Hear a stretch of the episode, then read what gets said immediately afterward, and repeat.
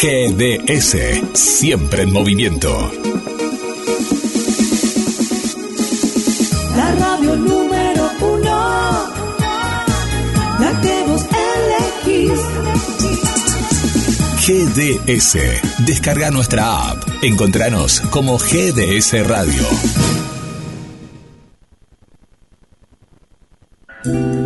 El día con nuestra radio. Las canciones que lentamente se posicionan como éxitos. Y todas aquellas que nunca debieron irse.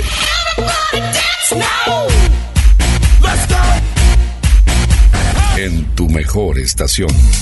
GDS Radio Mar del Plata, la radio que nos une.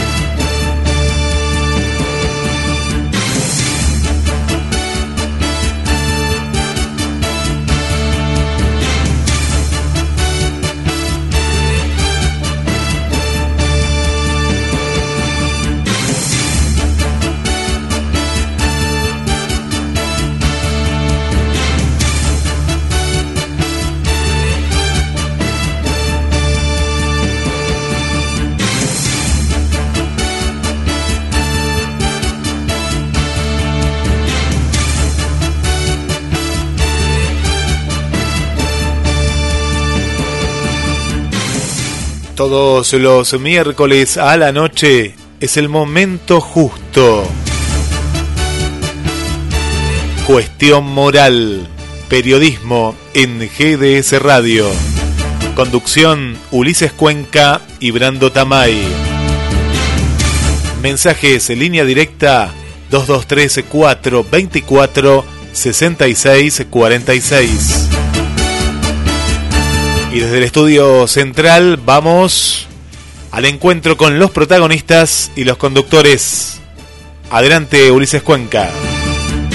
Bueno, estamos acá en cuestión moral, la verdad que bueno, este, ya estamos con todo lo que son las elecciones, con todo lo que es, digamos, esta vorágine electoral, siempre como siempre haciendo las entrevistas a los invitados y demás, son las 20 y 12 y obviamente ya este, en lo que tiene que ver con este ciclo de entrevistas, y tantas conversaciones que estamos teniendo con los distintos candidatos. Eh, hoy no me acompaña ahora en el momento por ahora hablando de David Tamay Pérez, pero bueno, en cualquier momento seguramente se estará ya ayornando y incursionando ya dentro del programa. Pero vamos a ir sin más paralelos y vamos a meternos de lleno ya a hablar con uno de los primeros candidatos que es Walter Hernández del Partido Federal, precandidato a concejal. ¿Cómo estás? ¿Qué tal? ¿Cómo te va? Saludos para vos, para toda la audiencia y y bueno, gracias por el llamado. No, gracias a vos por contestar y tomarte un poco de tu tiempo. Y bueno, esta es una de las primeras preguntas con las que comenzamos ya con los candidatos, lo cual obviamente es una pregunta obligada como para entender cuál es la importancia y cuál es, digamos, la direccionalidad con la que van tomando, digamos, hoy en día la estrategia de campaña. Digamos, ¿cuál sería la primera propuesta si Walter Hernández eh, logra ingresar después de las pasos y en las generales al Consejo Deliberante, ¿cuál sería el primer proyecto que pondría en cuestión y que cree que es de necesidad para los más platenses? Bueno, proyectos tenemos dos o tres proyectos importantes, pero al principio sería la descentralización del Estado.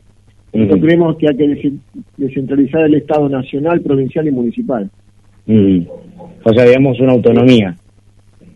Sí, pero por ejemplo en la creación de la delegación noroeste, donde iba a ser la municipalidad, en el proyecto de, del ex intendente Punti, y la delegación eh, sur. Eh, porque Mar del Plata ha crecido mucho en ambos eh, lugares cardinales y bueno, este, nosotros creemos de que el Estado debe estar más cerca de la gente para darle los servicios y las gestiones y, las obras públicas que necesitan los barrios. Ahora, justamente en, la, en la misma alineamiento que viene, que viene tomando toda la descentralización y demás de lo que ustedes plantean, eh, también tiene que ver esto con la separación de Mar del Plata con Batán, que también era otra de las propuestas que venía de la mano justo junto a esa cuando la había presentado el ex intendente Gustavo Pulti. Claro, lo que pasa es que ahí hay, hay un proyecto que se está trabajando en la Cámara ya hace muchos años, creo que del año 97, 98, para Ujú. que eh, Batán sea autónoma, o sea, que sea un municipio. Exacto. Eh, eso todavía no... ¿Cómo? No, no, exacto, digo, le estoy diciendo exacto porque Claro. es lo que estoy escuchando. Sí, sí, claro, lo que pasa que, bueno, eso llevaría eh, otro trabajo de, de la parte legislativa de los senadores o, o- o diputados. Pero nosotros creemos de que la delega- las delegaciones pueden funcionar muy bien. Lo que pasa que acá hay, hay una mala administración de los fondos de, los vecinos. El tema es así. La delegación Batán, por ejemplo, la, la delegación Sierra de los Padres y la delegación Puerto, son tres delegaciones que recaudan mucho dinero de distintos sectores, pero el, el más del, del 80% va todo a, a Luro Irigoyen. Entonces, cuando el vecino va a reclamar al delegado, el delegado se encuentra que no tiene presupuesto para mejorar las calles, el alumbrado, eh, para hacer este, obras, para mejorar las plazas. Entonces nos encontramos con esa situación.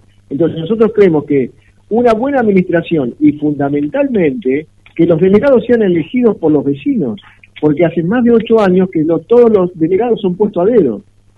¿Me entendés? Entonces, no hacen cumplir la ordenanza. Entonces, hay muchos intendentes que, que- que han estado y que están actualmente, y porque son amigos de o conocidos de, ponen los, los delegados a dedo. Entonces, por amiguismo, la, la, la situación está así, la de los vecinos. Cada vez hay más decadencia en, en las delegaciones y en los barrios. Entonces, nosotros proponemos que el delegado, fundamentalmente, hacer cumplir la ordenanza que sea elegido por todos los vecinos y que se presenten todos los candidatos delegados que quieran, porque para eso estamos en democracia. Segundo, que una vez que sea elegido el delegado, todas las instituciones de la zona, sociedades de fomento, escuelas, eh, bueno, todas las instituciones de la zona sean partícipes de lo que se recauda en ese lugar. Y de lo que se recaude, tiene que evaluarse cuál sería la obra pública más importante para el barrio. ¿Por qué? Porque nos encontramos que hace más de 30 años la gente en los barrios sigue viviendo con la calle de tierra, sigue viviendo sin alumbrado, sigue viviendo en la mugre, sigue sin seguridad. Entonces, ¿por qué pasa eso? Porque no hay una buena administración. Entonces, si está bien evaluada y bien recaudado el dinero y se evalúa entre todos cuál sería el presupuesto para esa delegación y para que sea la obra pública, y la obra pública trae trabajo. Entonces, un porcentaje obviamente tiene que ir a, a la central Aluro Irigoyen, porque hay que mantener el sistema, pero la mayoría tiene que quedar para el delegado, para que pueda hacer sus obras como corresponde y para que el vecino tenga un- una vida digna, porque nos encontramos que ahora, porque el tiempo está lindo, pero te agarra tres, cuatro días de lluvia y la gente no puede salir a trabajar, no entran los micros, no hay recorridos nuevos de transporte, o sea, hay todo un tema de estructura política de que no se está trabajando como corresponde para el bien del vecino. Por eso nosotros proponemos eso, la, de- la descentralización, descentralización del Estado nacional, provincial y municipal. Porque el Estado nacional, por ejemplo, tenemos la, el desarrollo social de la nación, está funcionando el UNSUE. Entonces vos tenés un vecino de Batán que tiene que ir hasta el UNSUE para hacer un trámite. Entonces, en todas las delegaciones tienen que haber todas las áreas de nación, ANSE, desarrollo social, bueno, todo lo que implica el tema de nación. Y el tema de provincia lo mismo. Toda la gente que quiere hacer un trámite de discapacidad del IPS tiene que venir a Luro y Salta, a Luro y España. Entonces, en las delegaciones no hay ninguna ningún puesto de ninguna oficina de descentralizada de, del IPS, tampoco está descentralizada la Defensoría del Pueblo de la provincia de Buenos Aires. O sea, hay un montón de cuestiones que el Estado está dejando de lado y que no se está ocupando del vecino. Por eso nosotros, como somos vecinalistas y, bueno, somos la voz de los vecinos porque venimos trabajando hace más de 20 años con este tema y lo venimos caminando el territorio, todo esto lo que nosotros venimos proponiendo es porque nosotros ya lo vimos y lo venimos viendo hace muchos años y ahora nos da, la oportunidad en el Partido Federal, la lista 8, para participar y estar en el Consejo Deliberante.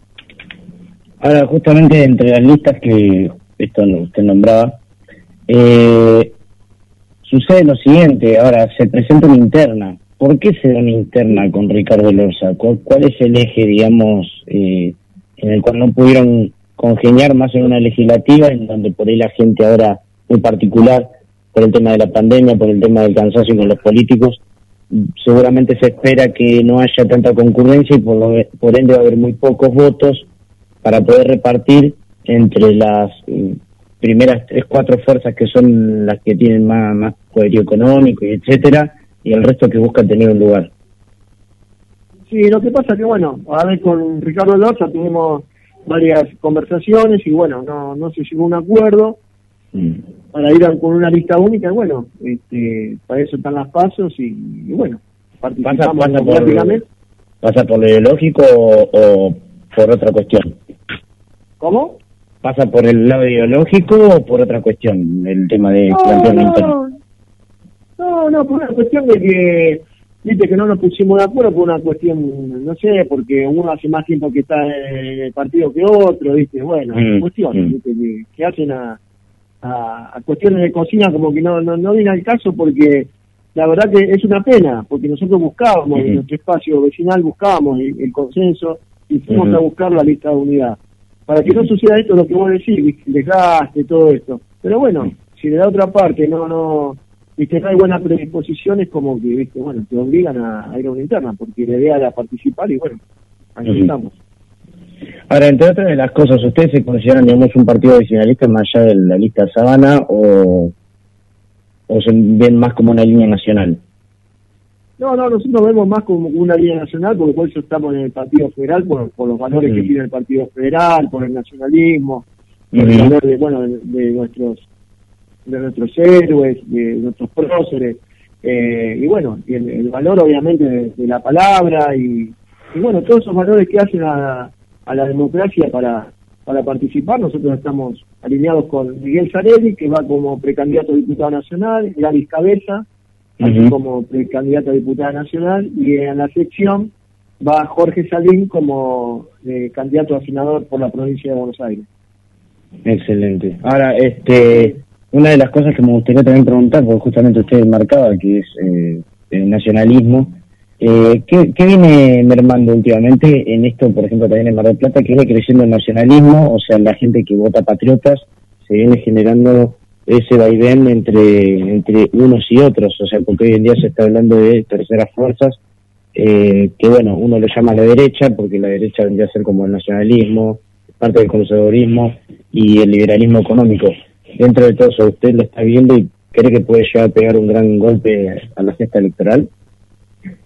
Sí, nosotros creemos que desde lo que es a, a nivel nacional, o sea, lo que es el, el federalismo, eh, creo que va, va a haber una buena elección ahí, porque la gente se está volcando a los valores de la patria, a los valores del país, o sea, Mm. volver a la esencia de, de nuestra, o sea, hay muchas cuestiones ideológicas que no compartimos desde el kirchnerismo o Sí, los políticos, ¿no? Obviamente estoy diciendo, o sea, Claro. obviamente, es- hace, hace, acento lo que, Claro, ¿no? Entonces, viste, nosotros estamos dentro de esta línea de nacional. Entonces, eh, nosotros creemos de que va, va a haber, la, la gente está evaluando todas esas cuestiones ideológicas. Y la gente ya se cansó de lo mismo, ya sabe quiénes son, los que estuvieron, los que están, los que están por venir. Y la gente está buscando dirigentes nuevos. Y la gente que realmente, o, o- o vecinos o vecinalistas, que realmente hemos estado todo el año, o estamos durante todo el año. Nosotros no estamos hace dos meses antes de una elección de- de electoral. Nosotros venimos trabajando todo el año, hace 20 años venimos trabajando. Y estamos en permanentemente contacto con el vecino, en gestiones, escuchando, realizando este, bueno, ayudas. O sea, es un trabajo de territorio que lo tenemos este, muy bien este, trabajado. Y bueno, creemos que esta es nuestra oportunidad para que el vecino realmente tenga un vecinalista o vecinos realmente que trabajan por, por las personas discapacitadas, por los jubilados, este, bueno, que, tenga la- que haya voz del, vecino realmente en el Consejo Deliberante. Ahora, como última pregunta para ya poder ir cerrando la entrevista y obviamente de antemano agradecerle su participación, que nos atiende el teléfono y demás, eh, poder agarrar y preguntarle, como siempre pregunta mi compañero Brandon, en este caso le pregunto yo, eh, ¿usted se animaría a ir a, o sea, a realizar un debate entre todos los candidatos, entre los 26, 25 candidatos que, que van a ir eh, en busca de las 12 bancas en el municipio? Sí, sí, sí, por supuesto, ningún problema. Ningún Ahora, problema. Sí, sí. la verdad que bueno, le creo que, agradezco. creo que- sí. creo que hace- eso, eso hace a la democracia y creo que está bueno que el vecino vea, escuche este, las distintas voces y a ver quién tiene propuestas. Y esa es otra también. Porque una cosa el el eslogan o el marketing y otra cosa quién son los que tienen propuestas. Porque la gente está cansada de lo mismo de la zaraza. Entonces hay que ir con propuestas realmente porque la política es para solucionar los problemas de la gente, no para hacerse rico. Si querés hacerte rico, poner una fábrica, hacerte una pyme y, y bueno, hacerte millonario. Pero la política no es para eso. La política es para servir y para dar, y para dar soluciones a la gente. Le agradezco un montón, la verdad, Walter, este, y bueno, le deseo mucha suerte, la verdad, en lo que tiene que ver con esta eh, este recorrido electoral, porque obviamente también son una de las alternativas que se presentan ante lo que es el bipartismo entre todos y juntos por el cambio. Mira, ¿te, te puedo comentar dos cositas breves más? Sí, sí, sí, diga. Eh, nosotros también proponemos la descentralización de, de la seguridad, eh, la, la descentralización del COM, eh, la descentralización de la policía bonaerense y de la policía local. O sea, hay todo un sistema que nosotros hemos trabajado para presentar un proyecto de seguridad de verdad, y no de marketing y no de puertas adentro. Entonces, eso nosotros lo estamos trabajando mucho para el tema de seguridad eh, de Mar del Plata. Y, y bueno, y obviamente con el tema de discapacidad también tenemos muchos proyectos para el tema de discapacidad eh, y por el tema de los jubilados también, porque Mar del Plata es una ciudad turística, por ejemplo, a nivel internacional y no hay eh, intérprete de lenguaje de señas. Usted baja del aeropuerto, no hay intérprete de lenguaje de señas. Y en, la- panadería gastronómica tampoco, y el municipio tampoco, ningún organismo del Estado, la policía tampoco sabe, o sea, es todo un tema que hay que trabajarlo. En el casino, todo lo que sea turismo, tiene que haber distintos intérpretes de lenguaje de señas para que el turismo internacional venga, eh, las personas discapacitadas puedan venir a, a hacer turismo de Mar del Plata de verdad. Y proponemos que en el tema del turismo, que uno de los, hoteles de Chapamagal sea exclusivamente refaccionado, hecho exclusivamente para las personas discapacitadas y para la familia, para hacer un turismo nacional, local, regional e internacional. Pero también hacer toda la, la, localidad, desde Mar del Plata a Balcarce, hacer una bicicleta directamente, pero Balcarce a Mar del Plata tiene que estar toda iluminada. Porque es, eh, y de Necochea a Mar del Plata lo mismo. ¿Por qué? Porque es una ciudad, son ciudades turísticas donde hacemos el turismo regional. Y la ruta, la ruta 74 que va desde la 226 a Tandil tiene que ser eh, eh, autovía. ¿Por qué? Porque todo lo que hace el turismo regional tiene que estar todo conectado. Entonces nos encontramos con una autovía de la ruta 2 que está destrozada. La 226, las luces no funcionan. O sea, está todo al revés acá. Y nadie gestiona nada. Y el intendente está para gestionar y traer soluciones para los vecinos. Y los concejales están para traer soluciones para los vecinos y no para estar puertas adentro. Por eso nosotros consideramos que es nuestro momento y es nuestro tiempo de que de tener la voz de los vecinos en el Consejo Deliberante. La verdad que le agradecemos un montón, Walter. Y bueno, quedo en manos de nuestro operador Guillermo San Martino, que vamos a una pequeña, una corta pausa y pasamos con el- la siguiente entrevistada que va a ser este, de Crear Mar del Plata. Quédese ahí en Le agradezco mucho a ustedes.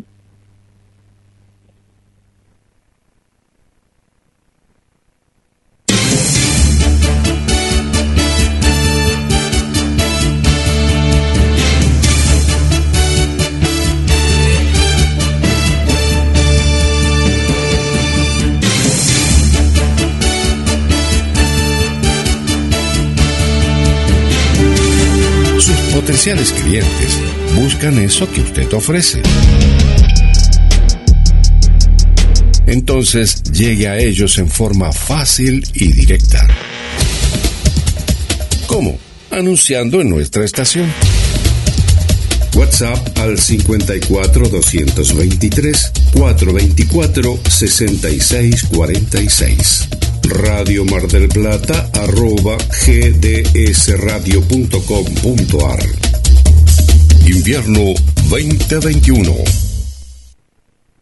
Las mejores camperas de Mar del Plata están en Duki Patagonia. 6 cuotas sin interés y 20% de descuento en efectivo o transferencia bancaria. Entregas a todo el país. Entra en www.dukipatagonia.mitiendanube.com o te esperamos en Santiago del Estero 1755, casi peatonal San Martín. Duki Patagonia. Pescadería Atlántida. Del mar a tu mesa. Única roticería marina. Atendido por sus dueños. Venía a conocer Pescadería Atlántida. España, esquina Avellaneda.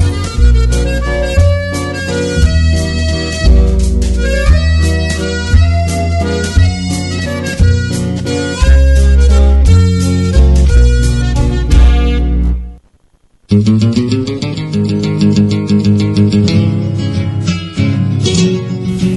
un lugar donde vive la historia argentina. Cabildo de Mar del Plata. Un recorrido por nuestros orígenes. Una experiencia única en un edificio emblemático de nuestra ciudad. Si usted estuvo en Mar del Plata y no visitó el Cabildo, entonces no estuvo en Mar del Plata. Aragón 7849. Informes al 223 155 93 1041 o al 479 7917. Súmese y asóciese. Visite el Cabildo. la paz y el orden. Que viva el restaurador, grita el pueblo, se alborosa. Viva la federación y don Juan Manuel de Rosas.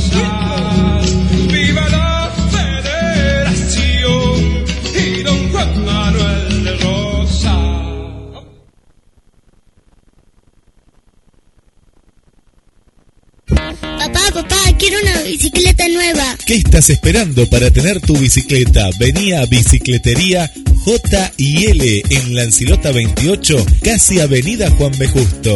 Bicicletas nuevas al mejor precio y la mejor atención. Bicicletería J y L. Descubres que tu día tiene todo eso que necesitas. Entonces, quédate en esta estación. GDS Radio Mar del Plata, la radio que nos une. GDS, Radio que está junto a vos. siempre en movimiento.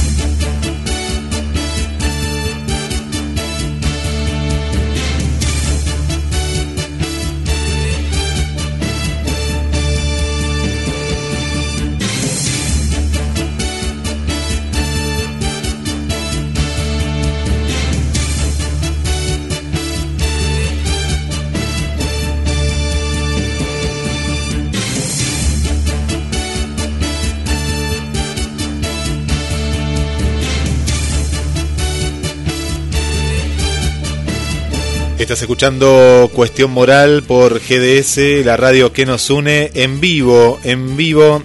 Estamos junto a vos.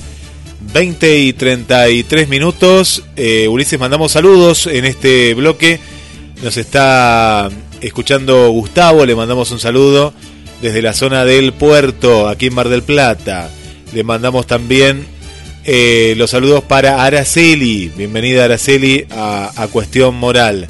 También nos están escuchando desde Córdoba, Córdoba, Capital, Irina. Gracias Irina por acompañarnos. Sonia, eh, Sonia que no se pierde un programa de Cuestión Moral desde la zona de La Perla, aquí en Mar del Plata. Para Vanessa, también de la zona del Faro, Vanessa Rodríguez, gracias por estar.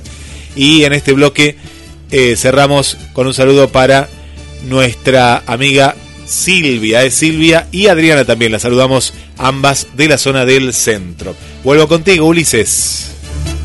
Bueno, estamos acá, seguimos en cuestión moral ya en el segundo bloque y obviamente, bueno, estamos con Cecilia Martínez, una de las importantes precandidatas a concejal, en este caso ella es segunda de Fernando Navarra en Gran Mar del Plata, la lista que presentó el senador bonaerense Luca Fiorini y que tiene obviamente el interbloque junto a Nicolás eh, Nicolás Lauría y también junto a Alejandro Carrancio en Mar del Plata, que es Crecer Juntos. Sin más preámbulos, te saludo Cecilia, ¿cómo estás? Hola, ¿qué tal? Buenas noches para todos. Bueno, este, comenzar, digamos, con una de las cuestiones este, importantes, digamos, o sea, pasa, sucede que se pasan las pasos, ¿no?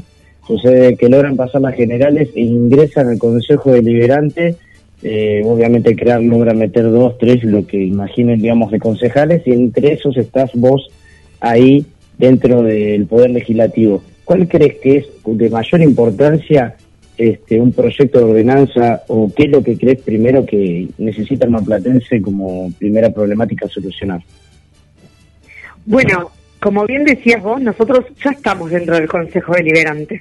La verdad que eh, Lucas hoy es eventualmente senador provincial, pero fue concejal, Alejandro Carrancio y, y hace poco sumamos a Nicola Uría.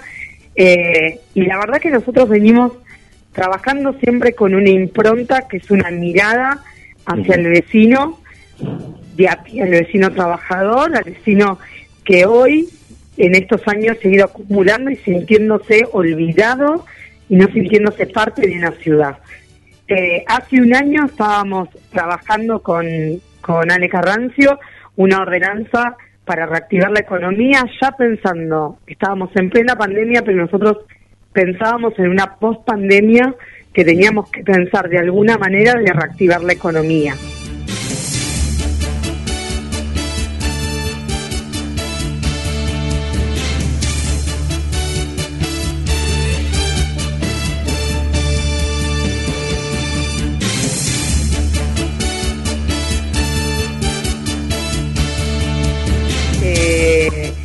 Con, con- con ese trabajo cercano al vecino es que nosotros eh, ya venimos trabajando y es lo que nos identifica y es lo que nos hizo formar un partido nuevo eh, para nuestra ciudad.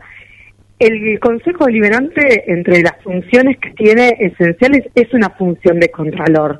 Eh, controla al Departamento Ejecutivo en lo que es la ejecución de los gastos y las grandes tasas que pagamos en nuestro municipio.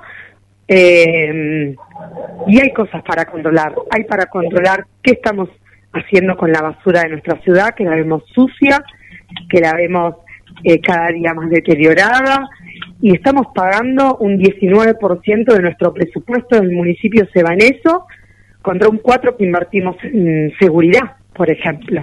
Entonces, esos son aspectos para controlar.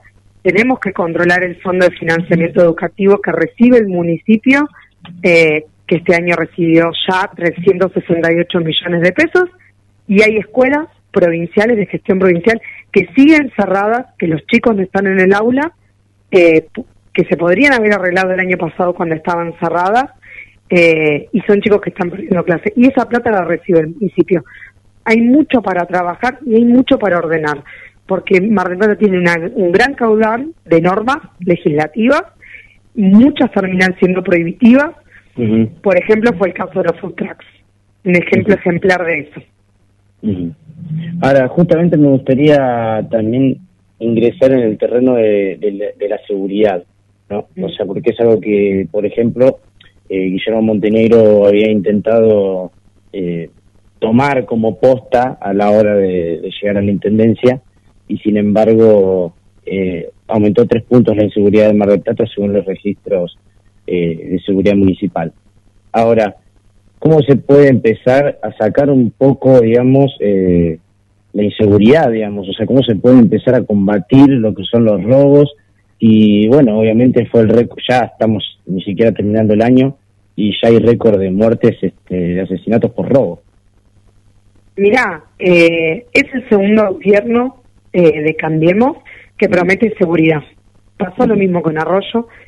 La verdad que la inversión por parte del municipio en materia de seguridad se fue achicando con los años. Eh, es muy poca la participación presupuestaria que tenemos hoy en seguridad. Eh, pero ante todo, lo que es imposible es trabajar si nos vamos a seguir moviendo dentro de una grieta. Que te nosotros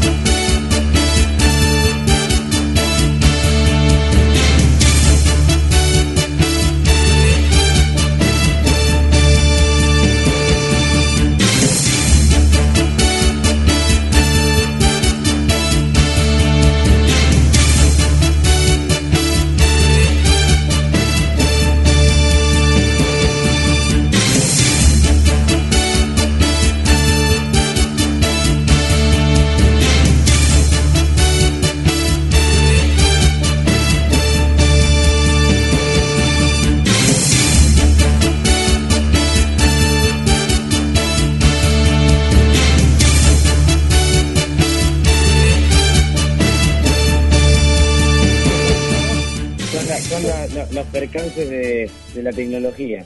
Exacto, de la virtualidad. Exacto. Bueno, estábamos hablando de seguridad. Sí. Y, y bueno, eh, les contaba que justo hoy estuve en el barrio Las Dalias, Ujú. ayer estuvimos en el barrio Libertad, eh, eh, Parque Palermo estuvimos recorriendo y la gente te habla de la seguridad. Es del primer tema que se toca. Pero para resolverlo necesitamos articular con la provincia, necesitamos articular con la nación. Y hoy, eventualmente, son de diferentes partidos políticos. Pero en estos temas que nos atraviesa y que nos hace la calidad de vida a los vecinos, no podemos vivir en una grieta. No podemos tener pruritos o, o no tener, digamos, como la cabeza abierta para sentarnos con un ministro de seguridad, aunque sea otro partido político. Digo, tanto que escuchamos, no hay que hacer política con la pandemia, no hay que hacer política. ¿Y qué estamos haciendo? Estamos haciendo eso. Si yo no me siento con las fuerzas provinciales, con el ministro de la provincia, no siento a mi secretario de seguridad, no me siento con la nación, no lo voy a resolver nunca, porque tengo que hacer convivir fuerzas de seguridad eh, de una policía local, de una policía bonaerense y pedir una gendarmería. Eso ante todo. Pero lo primero que tenemos que tener es un secretario de seguridad que conozca la ciudad. Vos estás diciendo los índices de inseguridad que tenemos, los picos que estamos teniendo y, y nosotros lo vivimos. Yo recién viene mi mamá que tiene un comercio en la avenida Tejedor y le acaban de robar en su local. Eh, y se le llevaron mercadería. Entonces, no es algo que nos excede a los que estamos en la política, lo vivimos y no vivimos en otro lado. Entonces, no se puede seguir viviendo así. Eh, porque la gente hoy nos decía, yo salgo de mi casa y tengo miedo de volver. Y ni hablar de las paradas de colectivo, que están tan lejos a veces que la gente tiene que caminar por bocas de lobo, lugares oscuros, porque no hay luminaria en los barrios, para tomarse un colectivo, para ir a laburar, capaz de Parque Palermo al puerto, tomar los colectivos y tienen que salir a las 5 de la mañana, 3 de la mañana, 4 de la mañana, y no lo hacen tranquilos, y no saben si vuelven. Pero para eso tenemos que poner fin a las grietas y sentarnos a hablar con quienes gobiernan en la provincia, aunque sean de otro partido político. ¿Por qué? Por los vecinos, que es para lo que nos votaron. Ahora, también una de las cosas que se estuvo viendo este último tiempo es el tema del gran gasto y ahora este tema obviamente lo han subido eh, medios como La Tecla, Nova, Que Digital, 023, Serna Platense, empezaron a tocar este tema de el gran gasto que sugiere que es obviamente hoy el Consejo Deliberante, que le cuesta solamente entre concejales y asesores 70 millones de pesos mensuales a los marplatenses. Ahora, entre eso también meter también la otra parte que es lo, lo que sucede con el tema eh, ejecutivo, donde hay también secretarías que, por ejemplo, eh, se encuentra la Secretaría de Políticas de Género, la Secretaría de la Mujer, la Secretaría de la Diversidad, está la Subsecretaría de Derechos Humanos, y que muchos lo toman como que hasta hay otras secretarías que podrían mancomunarse en otras y, generar menos gasto, digamos, al bolsillo marplatense. ¿Qué opinión le, le, le da respecto a esto? Mira, eh, el tema del presupuesto del municipio es lo que decimos siempre. Nosotros tenemos un municipio muy grande, pero con una sábana corta. Vamos la nariz, nos destapamos las, las patas, digamos. La verdad que el, el- el Consejo Deliberante ha ido haciendo una reducción de sus gastos eh, ya hace unos años, no, no de ahora, no de esta gestión. Empezó con el gobierno de Arroyo, se han hecho reformas eh, al respecto, en- tanto en los reglamentos internos y dictando las ordenanzas correspondientes, eh, y se ha ido achicando eh, el gasto. Eh, nosotros siempre lo hablamos con mucho sentido común y, y de, y de bien y de ver otras experiencias en otros municipios que vos todos los años tenés renovación de personal, tenés personal que se jubila y lo que nosotros planteamos era algo, perdón, con sentido común, los que se jubilan y los que se van es cargo que no se responde. Eh, sí, después tenés cargos que no tenés que responder, a vos se le un médico pediatra de una sala y ese cargo lo tenés que revisar porque si no perdés el turno, el, el cargo de, de pediatra capaz en un centro de salud municipal o como puede pasar con un docente, pero después tenés áreas dentro del municipio que ante una salida de personal debería no renovar. Vos siempre tenés un porcentaje de gente que se que se jubila en el año y sostenidos en el tiempo como una política de Estado en el tiempo, eh, vos podés ir saneando este gasto de personal, que es verdad, es muy alto, tanto sueldos como el pliego de basura se llevan un gran porcentaje del presupuesto municipal que a veces impide que se puedan realizar otras, otras cosas, eh, mm, digamos, obras o cosas en forma autónoma del municipio. Y lo que pasa con la unión de la Secretaría también pasa eso. Lo que sí eh, tengo que ser honesta, no técnico, es que yo puedo unir las secretarías, pero no voy a reducir el cargo de personal. Entonces yo puedo unir, no sé, mujer con derechos humanos. Bueno, puedo decir una cosa. Sí, pero yo la gente que tengo afectada a esas áreas la voy a seguir teniendo. Eh, y no necesariamente voy a, gastar, a bajar el gasto público. Y en esto quiero ser honesta desde el intelectual por formación en materia presupuestaria, más allá de ser abogada, eh, me especialicé en Derecho Tributario y en Finanzas Públicas y tengo que ser honesta intelectualmente porque no quiero mentir al oyente que también es contribuyente del municipio, que a veces esas uniones no necesariamente se traducen en, una baja de cargo público y esos movimientos se han hecho muchas veces dentro de- del presupuesto. Lo que no ha tenido a lo largo de estos años, y hablo de muchos años, no solamente el gobierno de Arroyo que pasó, sino anteriores, una idea de ciudad, como que hay presupuestos que se copian y se pegan, se mueven algunas áreas y se ajusta por inflación. Y creo que esta es la deficiencia más grande que tenemos dentro del municipio, es que no hay un plan de ciudad hace mucho tiempo. Ahora, como última pregunta, me gustaría, este, bueno, siempre la hace mi, mi colega eh, Brando Prestamay, en este caso te la voy a, se la voy a robar yo y me la voy a adjudicar por un momento. Eh, es el tema de que usted se animaría a ir a un debate con el resto de los 26, 25 candidatos, porque bueno, hay una lista que, que literalmente ni siquiera hace campaña, que es todo por Buenos Aires, pero eh, ¿entraría en un debate, digamos, con el resto de los candidatos? ¿Se animaría? Claro que sí. Eh, la verdad que nosotros venimos hace mucho tiempo militando, somos nuevos como partido, pero somos viejos, entre comillas, como agrupación. Eh, tanto Fernando Navarra como yo, eh, muchos de nuestras listas tenemos expertise, nos hemos formado que porque queremos honrar a nuestros vecinos ocupando ese cargo y creemos en la formación como un pilar para, para ocupar un cargo, eh, no solamente en nuestra vocación de servicio, eh, que es totalmente honesta y profunda, eh, sino también formarnos para, para ocupar esos lugares. Y no tengo dudas que, que va a ser, podría ser un, un debate sumamente enriquecedor también para los vecinos, porque a muchos de, de quienes eh, compiten en las otras listas, los conozco, conozco de su formación y, y, y siempre del- de la honestidad y de la intelectualidad de ellos para, para decir por qué quieren ocupar ese lugar. Así que me parece que los vecinos de General Porredón también se merecen un debate para conocer a las personas que los quieren representar.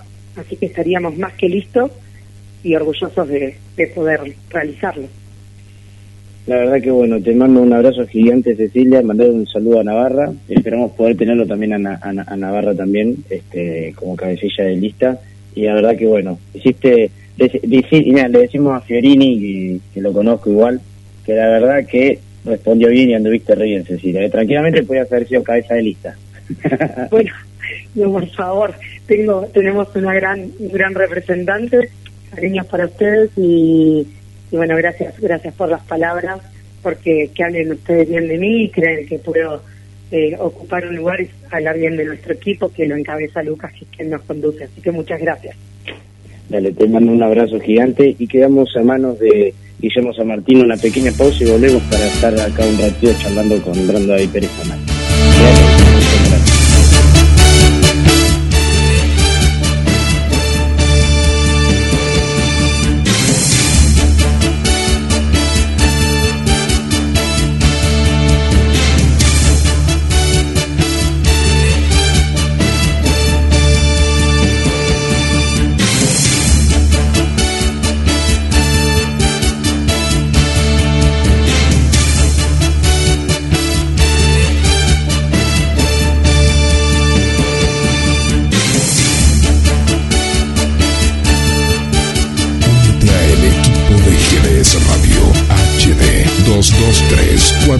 223-448-4637. Somos un equipo.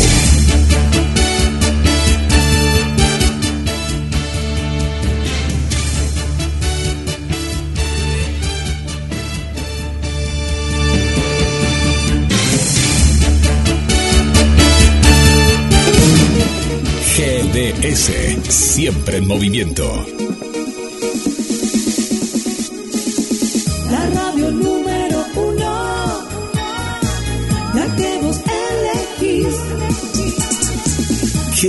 GDS, descarga nuestra app. Encontranos como GDS Radio.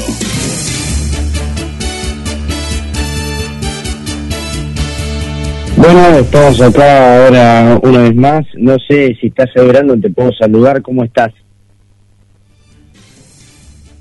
¿Cómo estás, Ulises? Muy buenas noches a vos, a Guillermo y naturalmente a toda la audiencia. Espero que anden todo realmente bien y otra acá. Otro día más.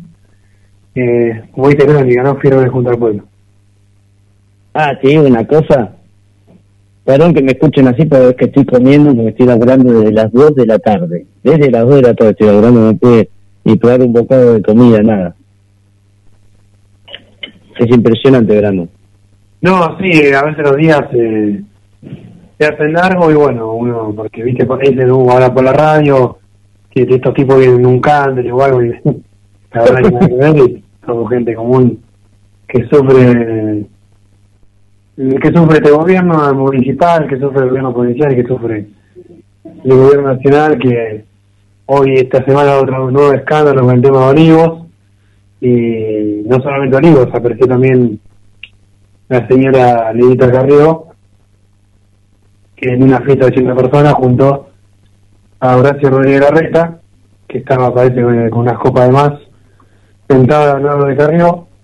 Y bueno, otra vez más, una vez más, se nos mofan en la cara, se nos ríen en la cara, ya sea que sea frente del frente de Chorros o junto por el mismo no cambio.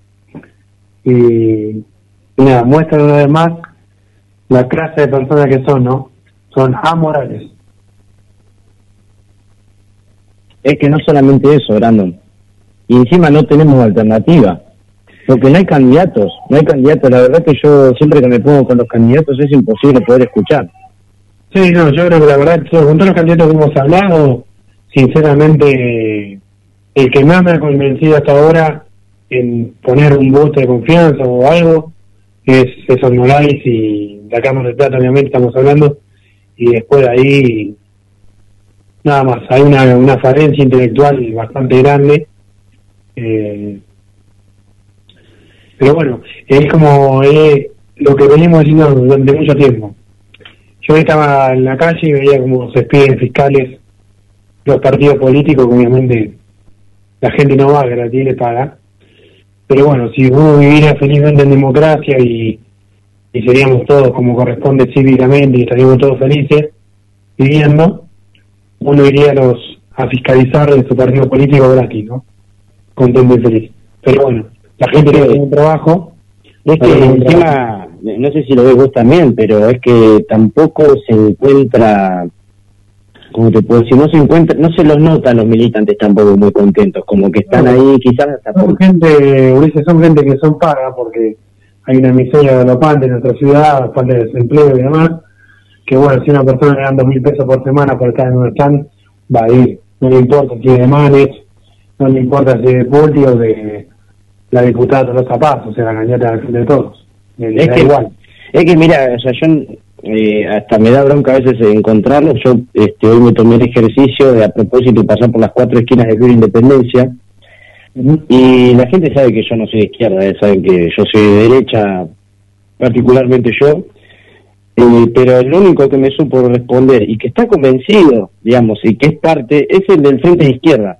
El Frente de Izquierda, por ejemplo, que estaba en la esquina de un banco, eh, me, ante pregunta y demás, si él, mm, yo no me puse a debatir, sino a escucharlo, y el tipo te, da, te tenía respuestas para todo, dentro de su círculo vicioso ideológico, que no me gusta para nada, pero te decían, este bueno, para esto hay esto, para esto hay esto, y te lo decía y te das cuenta que el tipo hasta era parte como de ese espacio, se sentía representado. Pasé por la esquina el de Manes, el de Manes le hacía, pre- le hacía ¿Cómo, preguntas cómo, ¿Cómo todavía seguís vivo? Pasaste por al lado de semejante cosa. Claro, pero aparte, imagínate que le pregunto al militante, no sabían nada. Le digo, vos sabés para, digamos, para la inseguridad, le digo, vos sabés que alguna propuesta que tengan, le digo, a nivel nacional, ¿qué propuesta buena tiene Manes? Aparte de decirme que sonría para ser feliz, nada más. Y, y no me sabía decir nada el pobre chico, ¿viste? De antojitos, parado ahí. O sea, digo, lo mejor que tienen ustedes es, digamos, todo el, el aparataje, el material, ¿viste? Para poder este, llevar adelante la campaña. Pero No, por eso, hoy, hoy me da mucha bronca también, y bronca no sé si es la palabra indicada o desilusión que uno vive día a Pero día. es que no, es que no hay propuesta. El otro día después estaba Pulti, que le digo, ¿sabés la historia de, de, de Fernando Telpuc? Le digo, uno de los militantes, de dónde viene y todo. No sabía que había sido jefe, je- jefe de la policía municipal, el mismo que estaba repartiendo el folleto. O sea, es impresionante. Y, y bueno, y después cuando fui a los militantes de, de- de- del otro lado, que era del Frente de Todos, yo le digo, este, ¿y Virginia Siguri hoy qué es? Y no sabían que era que era concejal. O Ah, sea, no Ulises. sabían que Eh, renovaban banca. No sabés, no sé si notaste, Ulises, que ahora se dice concejala. Ah, sí, no, es increíble. Bueno. No, no, no, e- e- es un, es un desastre, es un desastre. O sea, la verdad yo eh, digo y cada vez estoy eh, convencido de que no tenemos candidatos. A medida que vamos este, hacia realizando las entrevistas, eh, noto mucho discurso armado, no noto eh, que salga de adentro de uno. Porque, por ejemplo, nosotros tuvimos la discusión con Vilma, más allá que no pensamos, que pensamos distinto, ¿no? Pero Vilma, fíjate que eh, se salió de, de- su discurso y está bien, debatió con vos, fuerte todo, pero por lo menos eh, debatió, se, se sintió eh, por fuera, o sea, una persona normal, sin discurso, sin papeles. Ahora vos agarrás y tenés a Moraes y Moraes te habla, eh, hasta en el medio te mete anécdotas de lo que él vive y, te- y no son anécdotas que vos decís, uy, está armada como las que hacía Macri. No, el tipo agarraba y te decía, eh, porque el 31 viste que cortan 98 y tal, el tipo sabía hasta dónde llegaba el, el 31, eh, sabía de la inseguridad porque es un empresario que no es un empresario que tiene, no se crean que es un empresario que está detrás de un sillón manejando empresas, no es un tipo que hasta él a veces está laburando en la cocina misma o elabora. O sea, entonces ahí es donde vos agarrás y ves la, di- la discrepancia a veces entre candidatos. Yo agarro y me pongo a hablar con Virginia Siori y Virginia Siori te empieza con todo el discurso, ¿me entendés? Y la comparativa con el gobierno anterior y vos quedás como, eh, te da ganas de No, en serio. aparte, esto, todo esto que estamos hablando, la, los esquineros que hay en toda Mar del Plata, que reparten boletos y demás, queda claro, queda claro que cuando uno quiere participar en política, si no tiene dinero en este sistema no puede participar. Porque la que no de donde salgan, de dónde salen todos esos panfletos y toda esa estructura. Sale de los impuestos de la gente. Esa es la realidad. Es que yo no quería entrar en debate, ¿no? Con, porque la onda es escuchar a los candidatos y no, no discutir como sucedió con Sonia. Pero tampoco es bueno agarrar y decir, eh, sí, yo uniría la, los, los secretarías. Genial, yo ya estaba recontento, pero no bajaría el personal. Me estás cargando. Claro, no, yo la, la verdad, Ulises, eh, por eso te decía hoy, retomando lo que vos uno que te venimos hablando, eh, cuando uno pasa y ve la sonrisa de, de estos personajes nefastos de la, de la política argentina en los afiches, y uno dice, más allá que por ahí nos falta todavía el recorrido intelectual, político y demás, pero uno tiene propuesta para dar. Y uno no se puede meter eh, a participar como candidato o en política si no tenés dinero. Es así. Lamentablemente es así. Este sistema está armado para que siempre tenga el mismo partido. O sea, el mismo partido del sistema que tiene, que tiene dinero. Es así. Exacto, ni, y ni siquiera con líderes de lista, sino nuevos empleos para el poder. Claro, no, no, sí, sí. Yo no he escuchado una propuesta como hemos hecho acá, la, la reforma de la Constitución. Hoy estaba pensando en una propuesta de abolir el Congreso Nacional y poner- proponer una unicameral solamente, abolir el Senado. Pero bueno, parece que, que a nadie se le encarga, na- nadie, no es que no se le ocurra. Como todos viven del curro, viven del conchado del Estado, viven de los asesores, viven en presupuesto para arreglar el Senado y después se la, se la gastan en mansiones haciendo countries. Entonces, es difícil lograr un cambio en este país cuando no tenía recursos para poder llegar masivamente a la gente y concretar, eh, decirle la- lo que uno piensa, ¿no? Pero bueno, yo creo que en algún momento va a cambiar y vamos a tener mucha más voz aquellos que decimos la verdad, por lo menos nuestra verdad, no aquellos que mienten y manipulan el sistema a su antojo, controlan los medios de comunicación, controlan diarios y, y venden lo que quieren vender, que no es la realidad. Bueno, ahora este, vamos a pasar, ya le damos pie a Guillermo para que no- nos conecte con el próximo precandidato eh, a concejal, Fernando Telpuc, que es de Vamos con Vos, de la lista que lidera Randazo y que secunda a Gustavo Pulti. Así que bueno, lo dejamos ahí en manos de Guillermo para que ya este, bueno, nos conecte. Quédate por cuestión moral por GDS Radio y antes que nada también un saludo a Viviana Alonso que nos está escuchando desde Mendoza.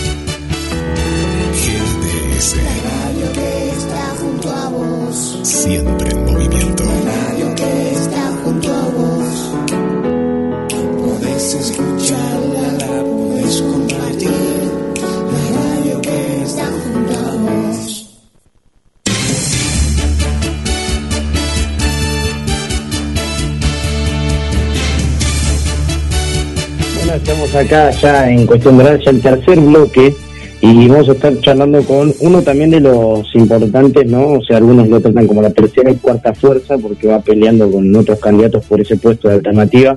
En este caso se trata del precandidato concejal Fernando Telpuc de Vamos con vos. ¿Cómo estás?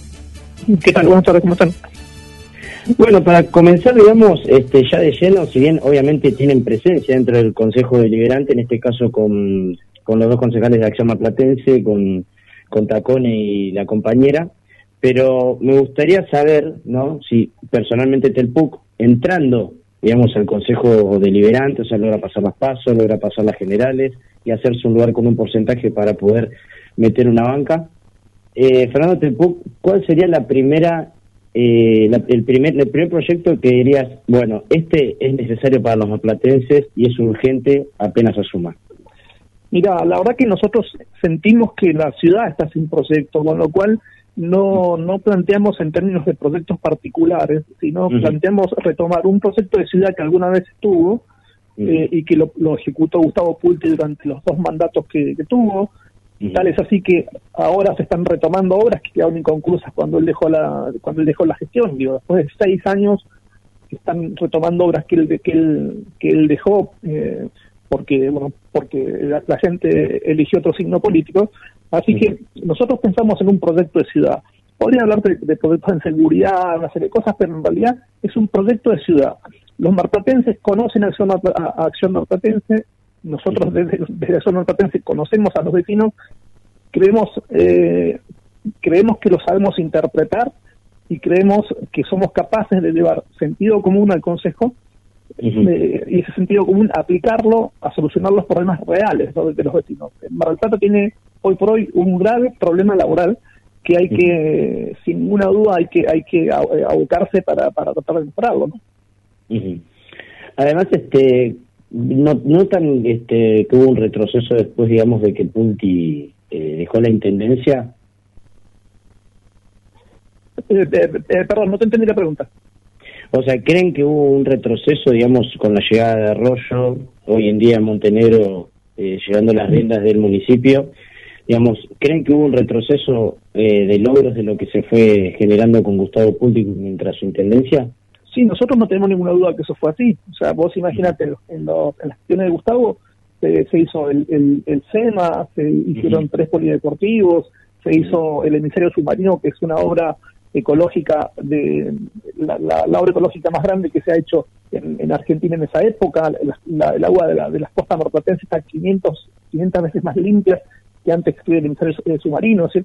Y, y vos me decís, bueno, y ahí, desde que se fue Gustavo para acá, en, estas dos gestiones de Cambiemos, ¿qué se hizo? ¿Qué obra podemos decir? Eh, no, se hizo tal obra eh, importante. La verdad que me parece que, que va de suyo. Es muy fácil entender que la ciudad, cuando menos, se paralizó hace seis años, ¿no? Ahora, cuando se habla del tema también un poco saliendo del marco de los proyectos vecinales, un momentito nomás, y tocando el tema ideológico, muchos hablan de que, eh, claro, Randazo presenta, digamos, ese peronismo gris que no es, es este, y trae todo lo que es esos votantes. Muchos hablan también de que Punti, digamos, este, tiene una tendencia, digamos, dentro de lo que es el filo- filoperonismo, ¿Lo notan así, digamos, ahora esta coalición de Vamos con Vos cuando se presenta como tercera fuerza en Mar del Plata? Mira, eh, tanto Randazo como Pulti son desarrollistas. Ellos vienen de- del desarrollismo, ellos entienden la necesidad de la, de la inversión, del apoyo a la, a la empresa privada, de la- del apoyo a la, a la pequeña y mediana empresa. Eh, entienden que por ahí pasa, va a pasar el, el motor de la, de la reactivación. Pero te, cuento, una- te cuento, hoy, hoy hicimos una actividad con, con Florencio que vino acá a la, a la ciudad, fuimos a, un, a, un, a una textil que hace suéter. El, el 60% del, del valor del suéter, el 60% son impuestos. Te lo pongo en otro término. O sea, de cada 10 suéteres que fabrica esa empresa, 6 se los lleva el Estado. ¿Entendés? Eh, Entonces, ¿cómo haces para producir? El, el dueño de la, de la empresa me decía, yo necesitaría 20 empleados más, pero no tengo reglas de juego, no, la verdad que no, no, no puedo, no me animo. ¿Cómo haces para producir en, en esas, en esas condiciones? Y vos me decís, esto no es ni izquierda ni derecha, es la realidad.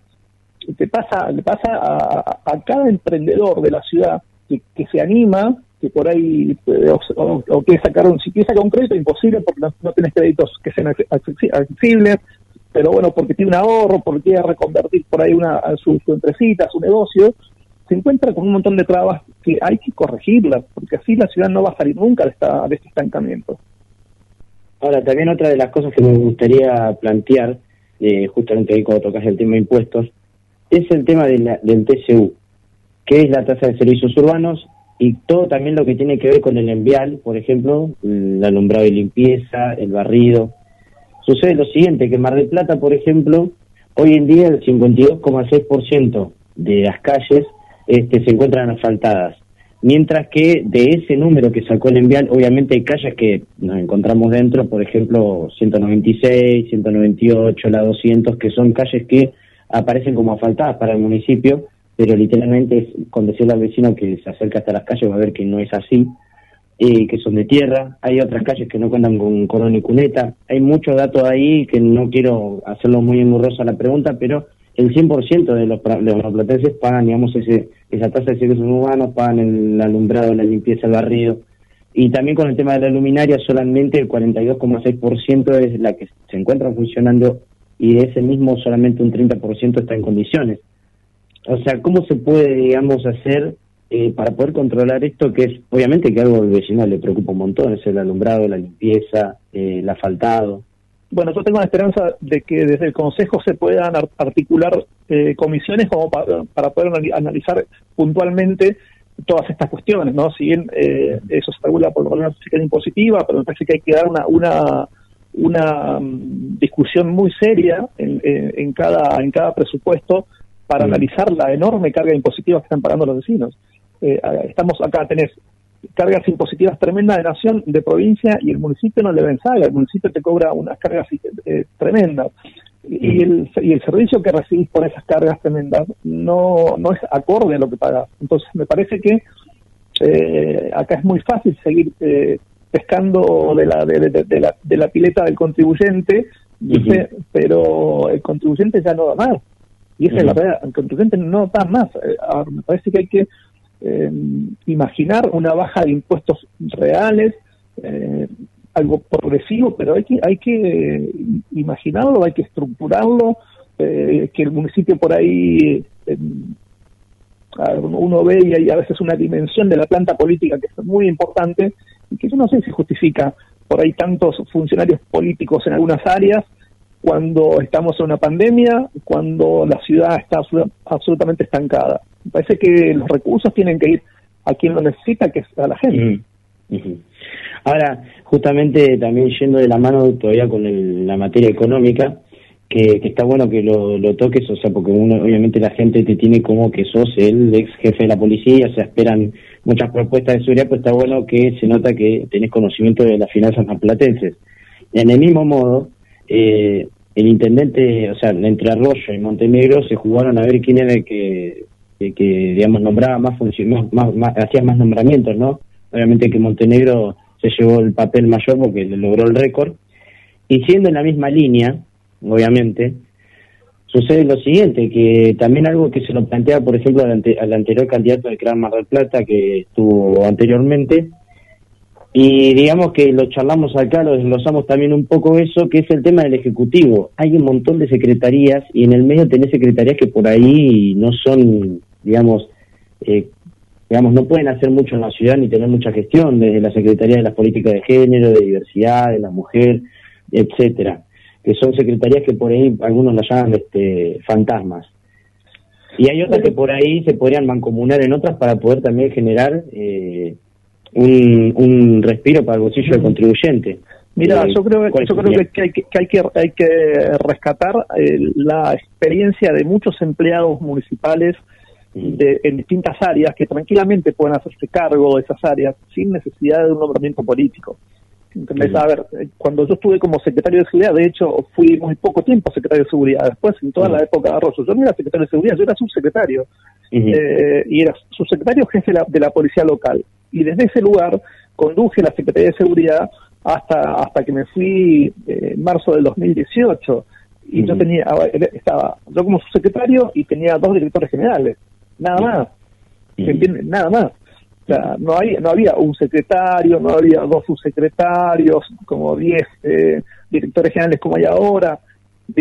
Se sobredimensionan la, las estructuras y esa, esa sobredimensión se carga sobre el bolsillo del contribuyente. Vos me decís, mira, no, ahora hay mucho, hay una planta política sobredimensionada, pero la gestión está impecable. Bueno, te puedo dar la derecha, pero la- la- el res- los resultados no, no son satisfactorios y encima te sale carísimo. A- Además, otra de las cosas que me gustaría adentrarme en el tema de la seguridad, seguramente lo habrás visto, eh, Guillermo Montenegro toda su campaña la basó en Montenegro Seguridad, Montenegro Seguridad, y ya ni siquiera llegamos todavía a casi el final del año y ya hay eh, la tasa de homicidios por eh, robos, ya es récord, no tiene antecedentes. Eh, la inseguridad subió 4 o 5 puntos en la última medición de la Secretaría de Seguridad Municipal y, la, y obviamente que provincia, eh, para provincia son 7 puntos. Obviamente, claro está que Mar del Plata está cada vez más insegura y más que antes. ¿Cómo crees que se puede combatir eso con tu experiencia y ya habiendo estado del lado del mostrador de la seguridad de Mar del Plata?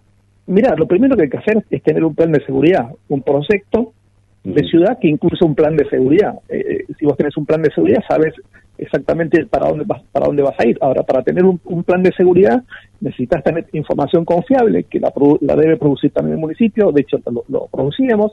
Si vos tenés información, si vos tenés planificación, y si tenés herramientas, que hoy por hoy la Secretaría de Seguridad tiene herramientas y tiene recursos como nunca antes en su historia, así que falta de plata y de herramientas no es una excusa. Ahora, eh, necesitas funcionarios dispuestos a comprometerse con la realidad, ¿viste? Eh, y no únicamente comprometerse en, clave política.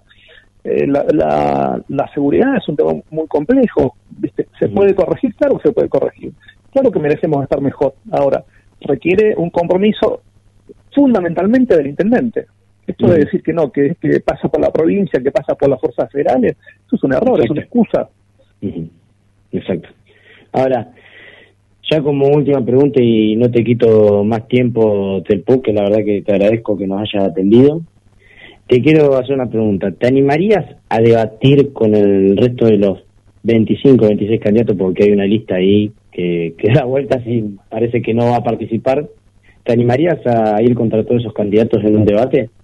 Sí, a, a mí los, debates me enriquecen, yo creo que uno aprende de todos los de todos los debates, aún con distintas posturas ideológicas y, demás, y, por eso es que quiero que quiero entrar en el Consejo Elegante, que, que entiendo como el ámbito de debate eh, por excelencia y el ámbito donde uno tiene que comprometerse en serio, ¿viste? Quedarse en la, de la tribuna quejándose me parece que es injusto. Yo sentí que podía aportar cosas, podía decir mis verdades, podía eh, quizá corregir algunas cosas o proponer que se corrijan algunas cosas que entiendo que mal a los marplatenses y por eso estoy acá en este, en este rol ahora.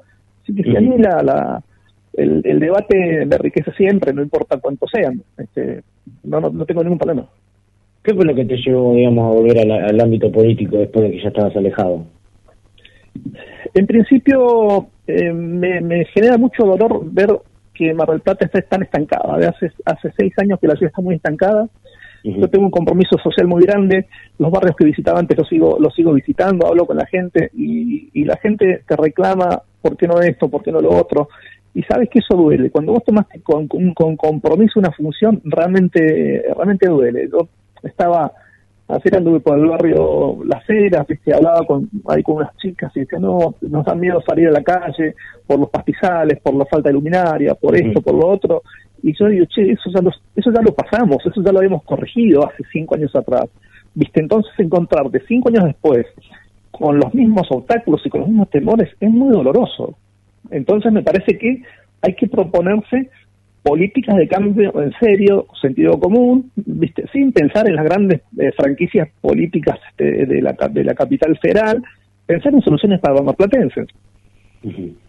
La verdad que te agradezco un montón del PUC, la verdad, este, bueno, esperamos que cuando, si pasa las pasos, este, poder este, tener otra entrevista y, obviamente mucho más distendido y demás, ya no va a haber 26 candidatos seguramente. Cuando quieras, va a ser un gusto. Te mando un abrazo gigante y nos quedamos en manos de Guillermo San Martín. Vamos a una pausa y volvemos a otro intervalo donde vamos a estar comprando de y analizando, como siempre, estas elecciones. Un mar de sentimientos y canciones. Un mar de sentimientos y canciones.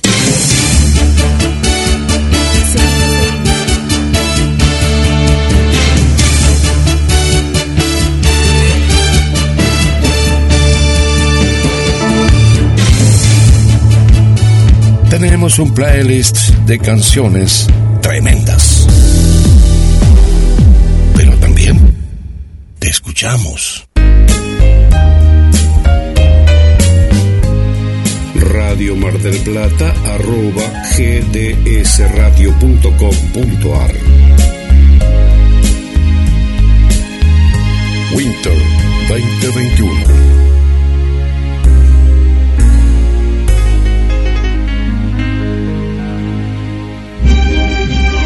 La segunda película argentina más vista del año. Zorro. El sentimiento de hierro. Véala en YouTube. Zorro. El sentimiento de hierro. La película. Sus potenciales clientes buscan eso que usted ofrece.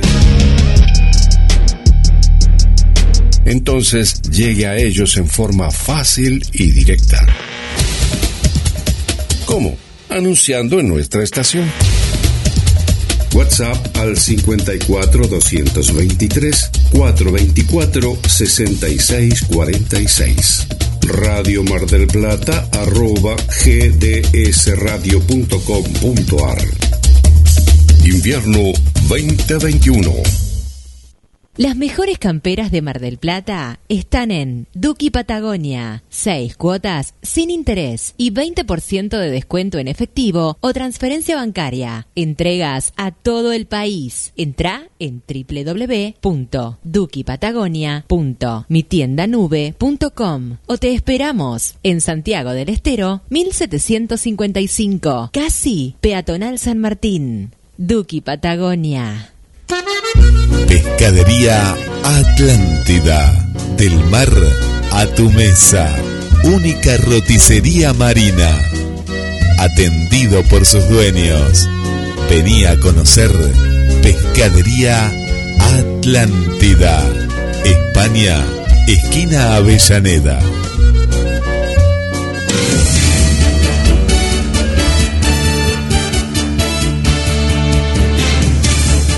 Bueno, estamos acá otra vez acá en otro de los bloques de cuestión moral.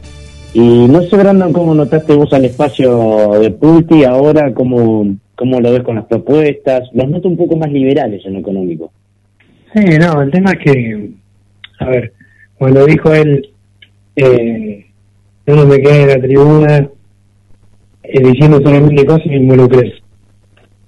O sea, es lo que hablábamos recién. Yo creo que mucha gente tiene buenas propuestas, pero no se involucra en política porque no tiene la forma de financiarse, digamos. Claro, o el, recono- o el conocimiento, digamos, en- entre la gente. Claro, no, no. Eh, pero bueno, esto es un, es un tema. A mí me gustaría eh, preguntar a Randazo por qué tiene una mujer que, por ejemplo, eh, que creo que va de segunda o tercera can- candidata a diputada, estaba con el PRO. O sea, si son diferentes, lo dijo Moreno. en contra del pasado. Lo dijo Moreno, y bueno, y después tiene a Píparo. Claro, y lo más gracioso que la visita que hizo Randazo a la cosa de Steel, a la empresa de Steel, es porque Carolina Castro es su secretaria de la UIA, ¿no? de la Unión, la Unión Industrial Argentina, que Unión no tiene nada porque son todos unos oligarcas, eh, pertenece a la rama textil. Entonces, todas las cosas que hace Randazo son armadas. Es así no queda otra. Y Castro fue su secretario de pymes en el gobierno de Mauricio Macri. Entonces, seguimos con la misma gente, seguimos siempre lo mismo, no cambiamos ninguna cosa. Y es más, la UIA, la Unión Argentina Industrial, hace una semana atrás sacó un comunicado que el que no se vacunaba no cobraba el sueldo. Entonces, Exacto, exacto. me parece una batalla hacia, los derechos de los trabajadores y, y bueno, esta gente son las que quieren comandar los destinos de la Cámara de Diputados de la provincia de Buenos Aires. ¿no? Ahora, yo La te digo, Brandon, ¿qué, sen- qué sentiste, ¿qué sentiste como sentimos todos cuando eh, cum- cumplimos la cuarentena? Eh, no cobrábamos nuestro dinero, eh, no sabemos todavía qué- si se hay que vacunarse o no, literalmente, por lo que viene sucediendo con la vacuna, gente que se muere, otra gente que por ahí le hace bien. Eh, y entre todo esto, eh, fiestas en olivos, mujeres, eh, así como la misma Fabiola tiene eh, asesores eh, que no ni siquiera saben martillar un clavo, pero no sé, supuestamente hacen servicio de fletes, etcétera. Si no me quiero imaginar los políticos locales y etcétera lo que deben tener, ¿no? Eh, entre sus asesores, pues si eso eh, pasa a nivel nacional, no, no queremos imaginar el Mar del Plata. Pero cuando la política se nos ríe así en la cara, esto de la huella, de te vacunás o, o no, o no, o no laburás, ¿Qué, ¿Qué sentís, Brandon? La verdad, yo la verdad siento decepción y cada día creo que no se trata ya la imagen negativa de, de Alberto y sube la imagen de Juntos y ni siquiera suben alternativas. O te aparecen estos liberales ahora, políticos disfrazados de liberales que dicen ser liberales pero ahora se luchan por un puestito en el Estado.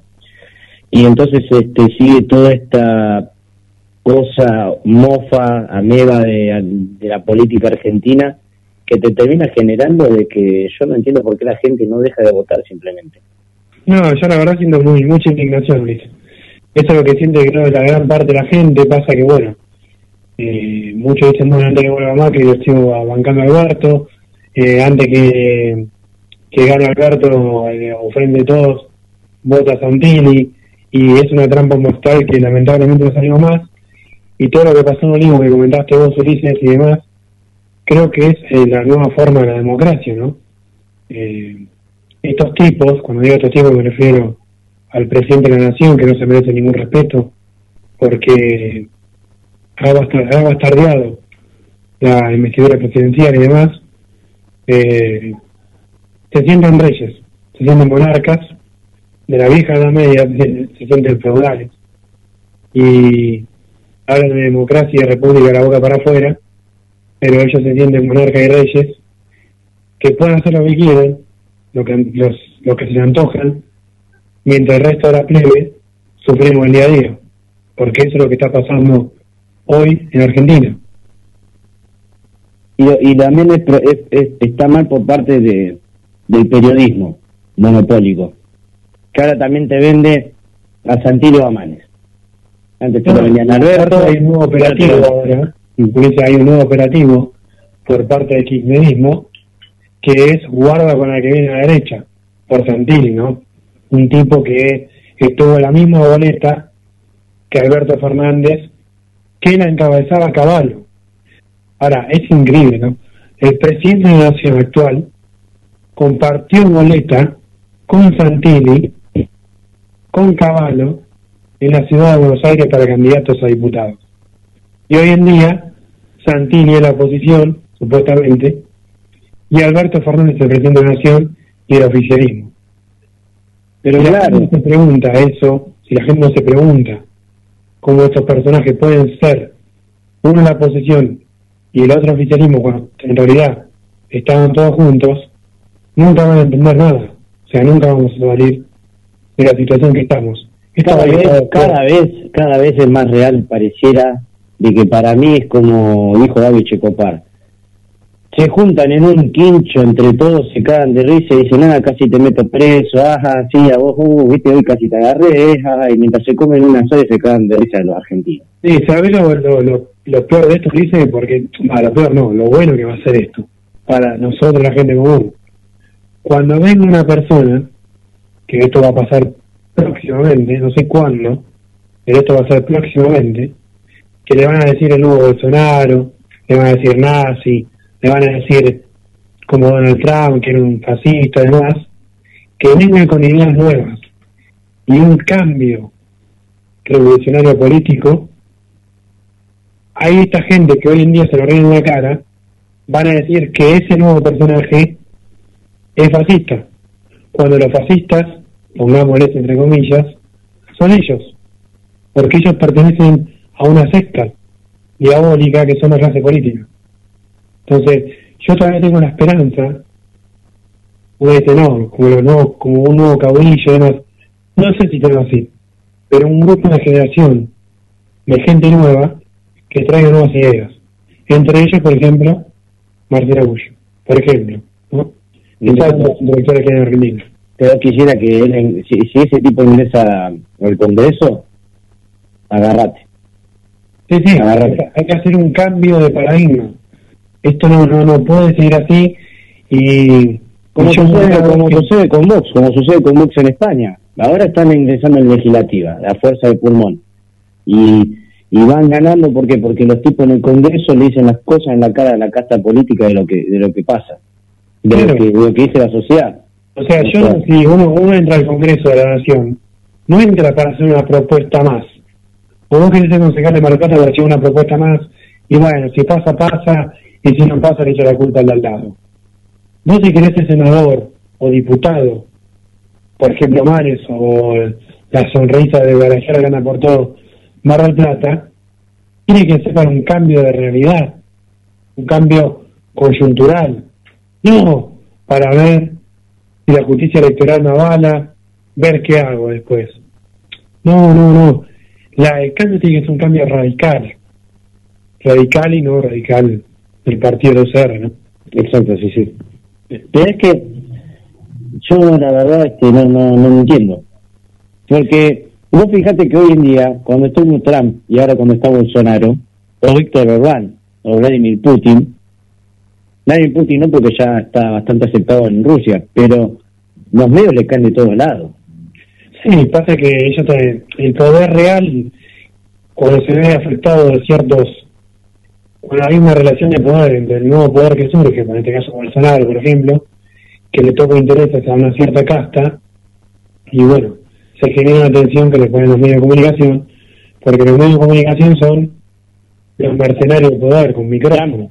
Trump contra el New York Times o contra la BBC, que le decía a los periodistas mismos, ustedes Claro, mienten, uno- en la cara. Claro, y uno de esos personajes que tampoco, digamos, propusieron algo revolucionario en esos países hasta ahora, como sí hay que hacer en Argentina, porque nuestro país es muy particular, y, y sí, acá en este país hay que hacer algo revolucionario, tal vez no algo como quiere la izquierda, o los anarquistas, o los extremos liberales, pero sí hay que hacer una revolución política y sobre todo cultural, porque ayer a la noche, por ejemplo, en el programa Tinelli, que volvió a hacer 10 puntos, lamentablemente volvió a hacer 10 puntos rating, muestran un, a un sujeto que no tiene terminado ni la primaria, cantando cualquier cosa. Entonces, si promovemos una cultura nefasta, vamos a seguir en el mismo problema educacional que tenemos hasta ahora, ¿no? Exacto. Como decía Facundo Cabral, si vos pones en la televisión un mecánico, un carpintero, un almacenero, obviamente te van a contar experiencias laborales, experiencias de su vida, del día a día.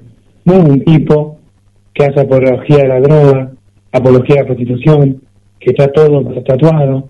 Y bueno, es lamentable que todavía ciertos poderes mediáticos promuevan esos, eso porque la, fue la, la propia política que generó esta cultura que la consume. Porque es una, es una, es una realidad, ¿no? Ahora vamos a agarrar y vamos a pasar ya al último entrevistado que va a ser Martín Intili de Unión por el Futuro, que vendría a ser como la, la línea de nos en Mar del Plata. Dejamos ahí a Guillermo otra vez este apoderado del programa para que nos pase ya con una pequeña pausa y nos comunique ya con Martín. Lleva la radio a todos lados. Nos encuentras como GDS Radio en Play Store, App Store, Windows Phone y BlackBerry. GDS, siempre en movimiento.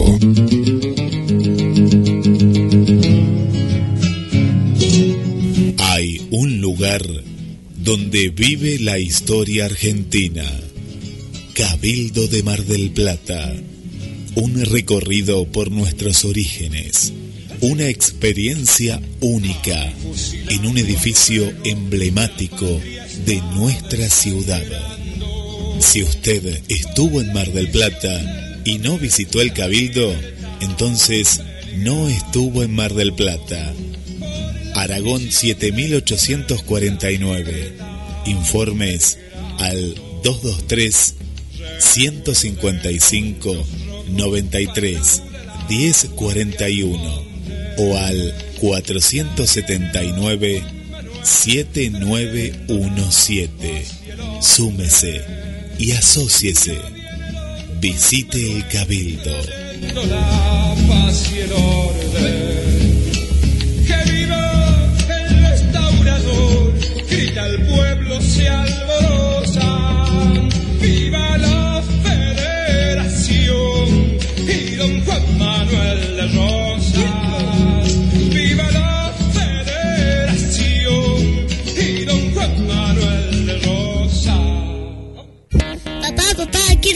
Bicicleta nueva. ¿Qué estás esperando para tener tu bicicleta? Vení a Bicicletería J y L en Lancilota 28, casi Avenida Juan B. Justo.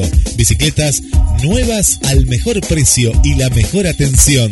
Bicicletería J y L. Descubres que tu día tiene todo eso que necesitas.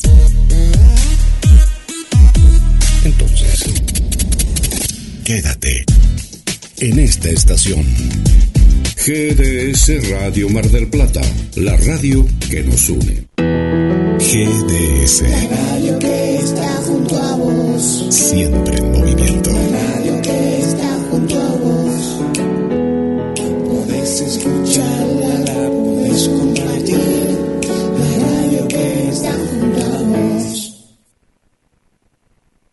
Tu comentario a la consigna, pedido musical o saludo, más 54 223 4 24 66 46.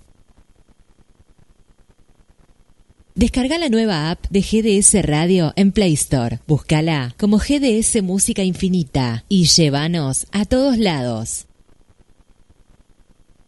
Desde Mar del Plata, Argentina, para todo el mundo. GDS. GDS. La radio que nos une. La radio que nos une.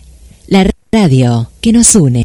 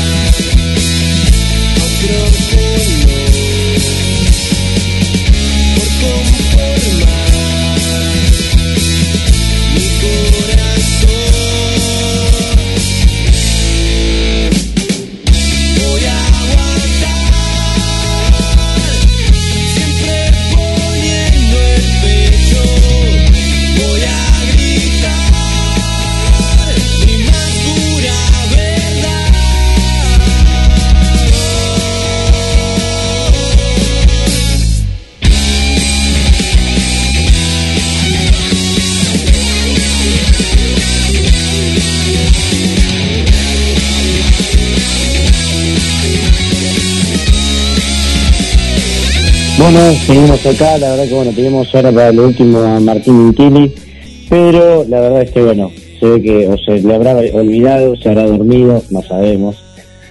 Hoy partido no hay, ¿no, Brandon? Como lo hizo Moreno. Sí, está jugando Boca, Ulises. Ah, pues entonces está llegando el partido, Martín Intili. Ahí No está. sé, no sé cuándo va, pero sé que estaba jugando Boca. Ahí está, estaba viendo el partido entonces Martín Intili. Se le pasó, o sea, ojalá que no, no llegue a concejal. ¿Te imaginas que si tiene que sancionar y justo está jugando un partido de fútbol Boca? Chao, no Eh. tenemos un menos. Como, como decía Mauricio Macri, me encierro llegaba a las 7 a las siete de la tarde en Olivo y me encerraba en la habitación a ver Netflix, ¿no? Algo bochornoso, pensar que, que no no, presidente. línea, ¿no? Fue nuestro presidente, no te da una idea. No, yo, yo no, la verdad que es una cosa que no. Pero bueno, la gente parece que yo todavía he visto los estanes de juntos, como han dicho, juntos. Juntos no sabemos para qué. Para arruinarnos la vida cada vez más, para robarnos, o no se sabe juntos para qué tanto. Pero bueno, en fin.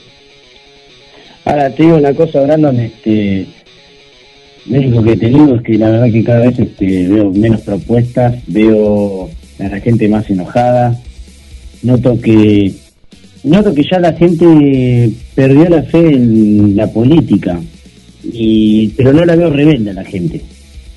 No, están acostumbrados, están dormidos, este es el gigante dormido. Pero ya sé cuánto van a estar dormidos. ¿Cuándo tú crees que van a estar dormidos? lleva dormido, mira, no quiero exagerar, pero 20 años. Del 2001 hasta la fecha, pasa que, viste, lo decía Perón, la víscera más sensible del ser humano es la, la, es la billetera.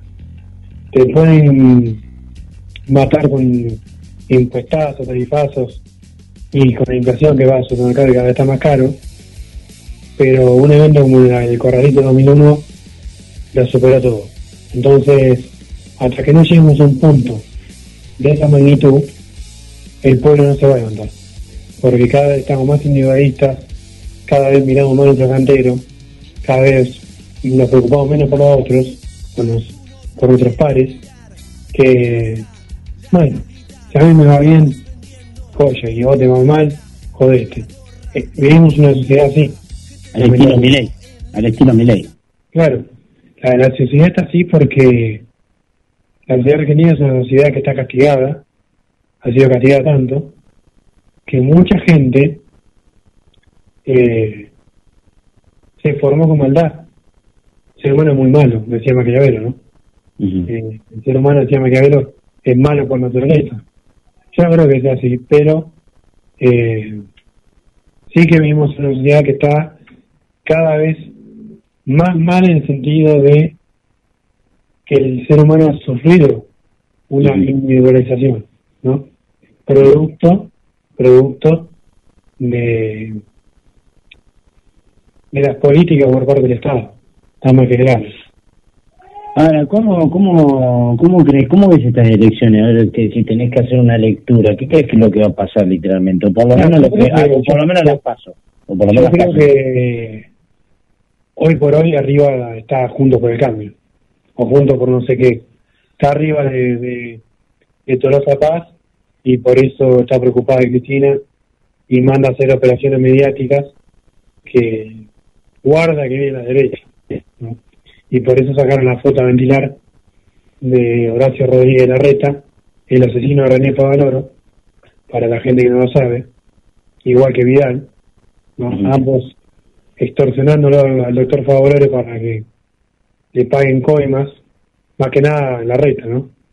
Y yo le decía a mi madre, digo, es increíble que la reta tenga aspiraciones presidenciales y sea un intendente más, porque es así, de una de las ciudades más importantes de la provincia de Buenos Aires, y la gente no diga nada, porque no desconoce que la reta lo extorsionaba por oro 24 horas antes que él se mate, con que si no le da una coima más, le iba a presentar quiebra a la clínica en el transcurso de las horas.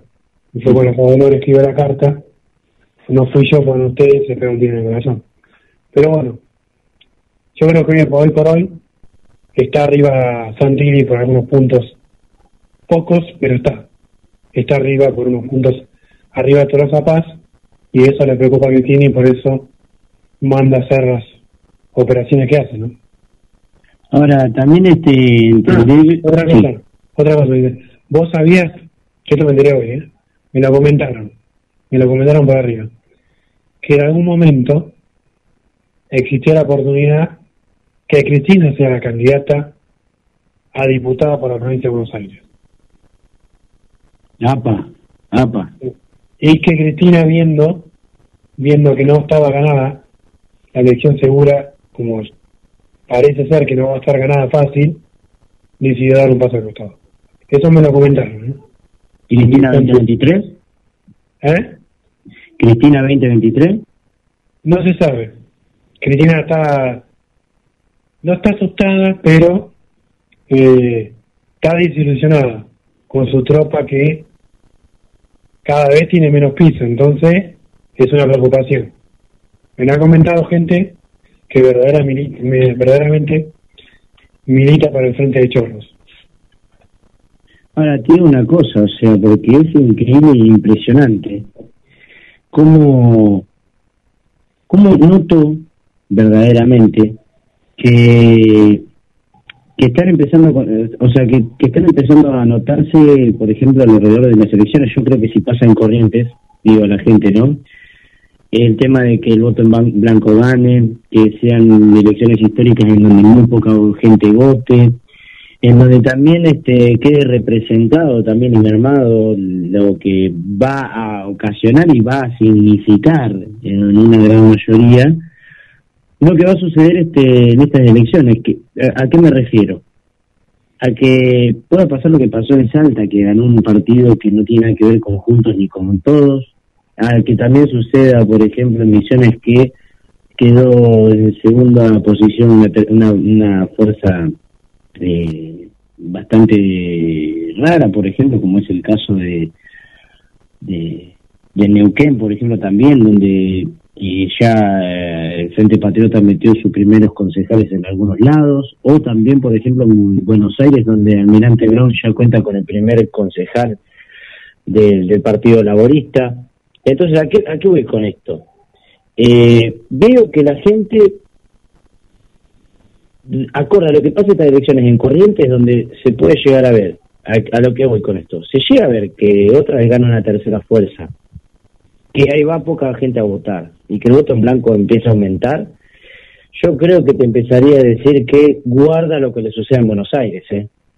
Guarda con este, el, efe- el efecto Milei en Cava, eh, Buenos Aires con el tema de que la gente está muy enojada con el tema de, de, de que Manes no tiene propuestas, que Tolosa Paz no aparece, no hay carteles de frente de todos en Mar del Plata, por ejemplo, eh, hay pocos de juntos, hay pocos de, de, otras alternativas, eh, Pulti encarando como cabecilla una lista peronista, guarda. Sí, y otra realidad, Ulises, que, nadie habla acá, es que los intendentes del conurbano bonaerense, por ejemplo Burlingame y demás, dejan a, a los vecinos que lo votaron tirado, se alejan sus puestos y se van a ministros o se van de candidatos a diputados. Y verdad, eso te demuestra, te demuestra la elección de lo que hace la, la señora dentro del frente de todos. O sea, manda, vos anda para allá, vos haces esto, vos haces lo otro. A- adentro del frente de todos se hace lo que dice Cristina, ¿no? Está más que claro.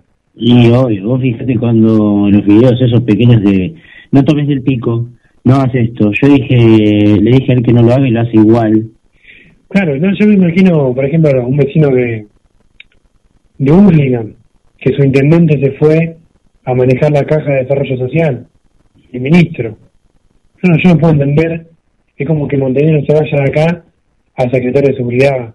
No, yo no, yo no te vea porque el intendente queda Gustavo, eh, queda Santiago Bonifati, el Bueno. trabajador.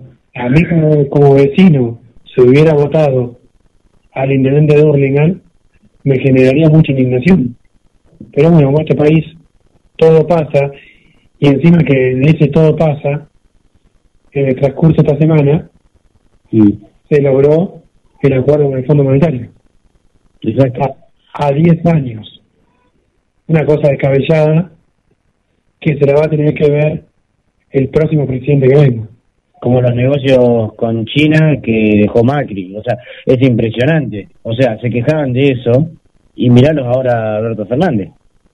No, es porque Alberto Fernández, la verdad que como se presta para cargada para todos, ya es impresentable por donde se lo mire. El tipo,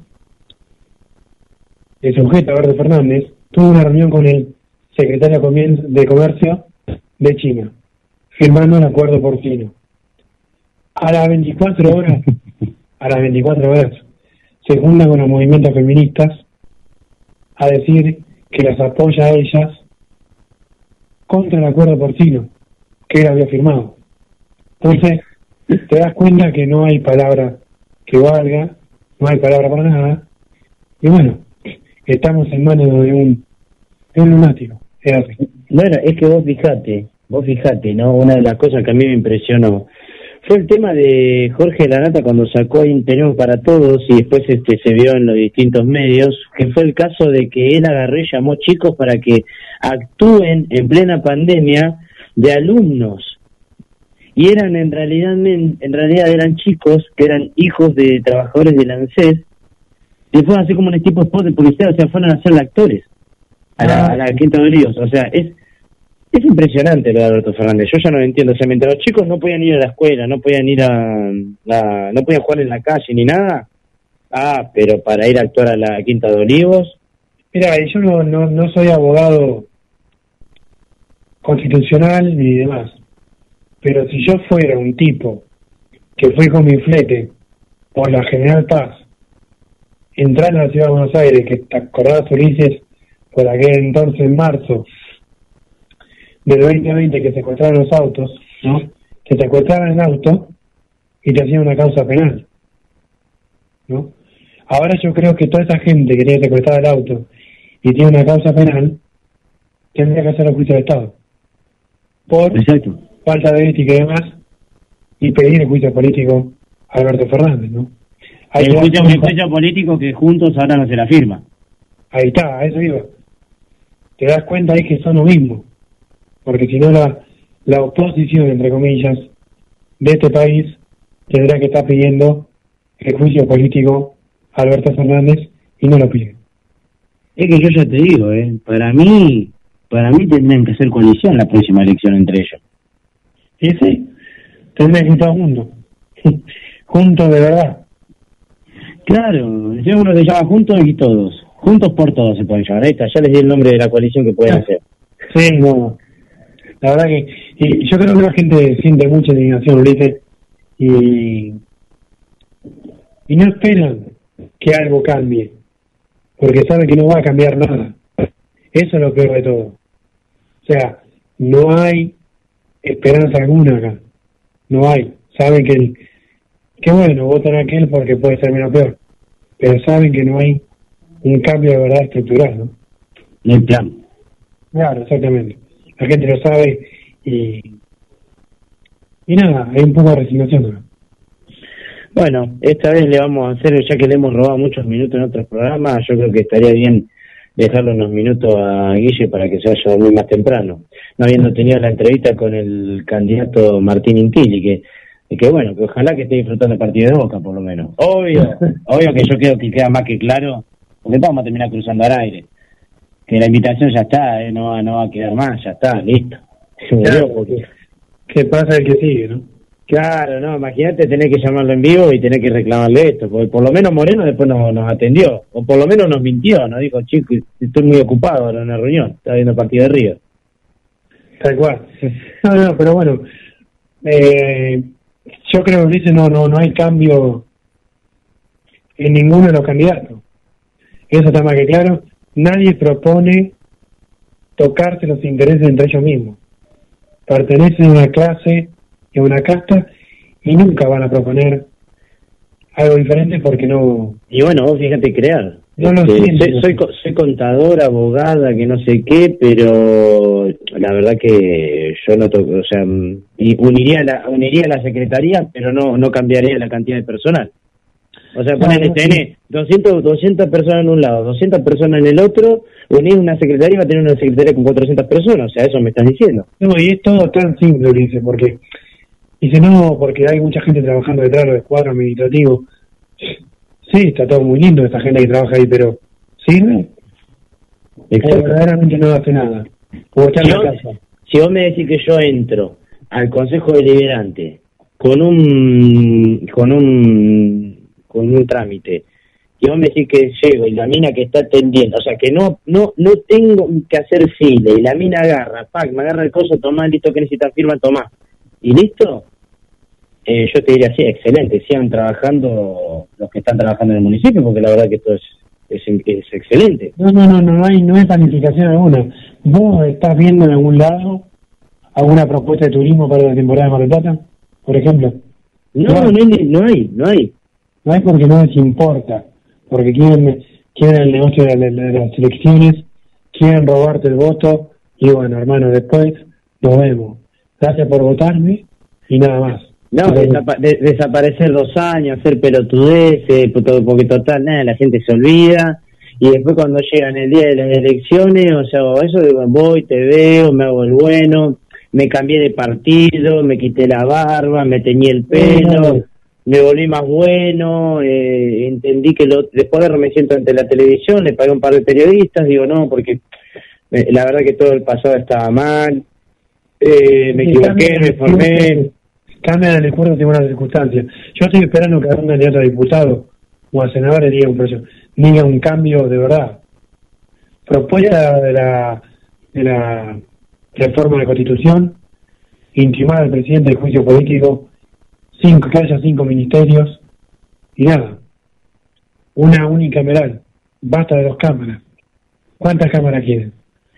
Claro, esa pelotudez de eh, saco un proyecto, se lo pateo a los otros. Sí, sí, la labor es la misma. Solamente les cambia el nombre. Uno se llaman senadores, son menos personas, el otro son diputados, son más personas, y el senador son menos, cobran más, y los diputados cobran menos. Vos tenés que pensar, Ulises, que dentro de cada municipio de la República Argentina hay consejos deliberantes con más fácil de mil o dos mil o dos mil personas. Es como que cada cada municipio tiene su propio congreso. Es una locura esto. Exacto. O sea, vos fíjate, en España es la misma cantidad de personas que nosotros, y vos fíjate que ellos, si bien son una monarquía, pero legislativamente se mueven como nosotros, tienen representantes nacionales que representan cada provincia, y listo, que es una cámara sola, y después los consejos, que son las comunas, lo- lo- lo- lo- los minisestados, o sea, hay ciudades que tienen, por ejemplo, no sé, un millón de personas y tienen tres concejales. Y listo. Tal cual. Sí, sí, sí, porque no no puede ser que, que el municipio de la ciudad de la provincia de Buenos Aires tenga más eh, más concejales que, que, que población. Una cosa y pasa, eh. Te lo puedo asegurar que pasa en distintos municipios y y nada, ahí está la plata tirada del Estado. ¿no? O sea, a ver, el, eh, nuestro nuestro municipio tiene 24 concejales. 24 concejales. Casi medio senado. No sé si es una locura. Es una locura. Y bueno, pero bueno, es así, no, no, no. Nunca va a haber una propuesta para Deimar que diga que le toques sus intereses. Yo sigo diciendo lo mismo, para mí, todos los intelectuales de Argentina tienen- se tienen que juntar y, y em- eh, emitir un comunicado. Claro, ponele que piensen distinta, porque por lo menos, mira, muchachos, nos juntamos, sacamos a patar en el orto a estos políticos y después eh, nos dividimos en bloques de ideológicos. Vos que sos liberal anda para allá, vos que sos nacionalista para allá, vos que sos conservador para allá, vos que sos este, republicano para allá, vos que sos peronista de derecha para allá, y listo. Claro, no, sí, sí, tiene que haber una junta de intelectuales que propongan algo a la sociedad abiertamente y que la sociedad escuche. Aquella clase media que tanto libera el voto, que hoy en día está perdida, perdida en el sentido electoral, eh, tome conciencia de eso. Porque acá está en juego el futuro de varias generaciones y tenemos la tenemos en manos de, de lunáticos. Es así. Bueno, Brandon, nos saludamos a Guillermo San Martín, la verdad que siempre está ahí, siempre está con el programa, siempre eh, no, no, no, no- nos genera, digamos, es, ese- es esa tercera mano que nos, que nos brinda una ayuda increíble ahí. Guillermo la tercera, la tercera vía. La tercera vía, Guillermo la tercera vía. La ancha vía del medio. Y vos, Brandon, agradecido como siempre estando ahí, la verdad, este, a full siempre. Y, y como siempre, este, del lado correcto de, de la grieta. Exactamente, Luis. Saludo a vos y a Guillermo y a, y a toda la audiencia. Les mandamos un abrazo y como siempre hasta, hasta el próximo miércoles de 2022 Cuestión Moral por GDS Radio.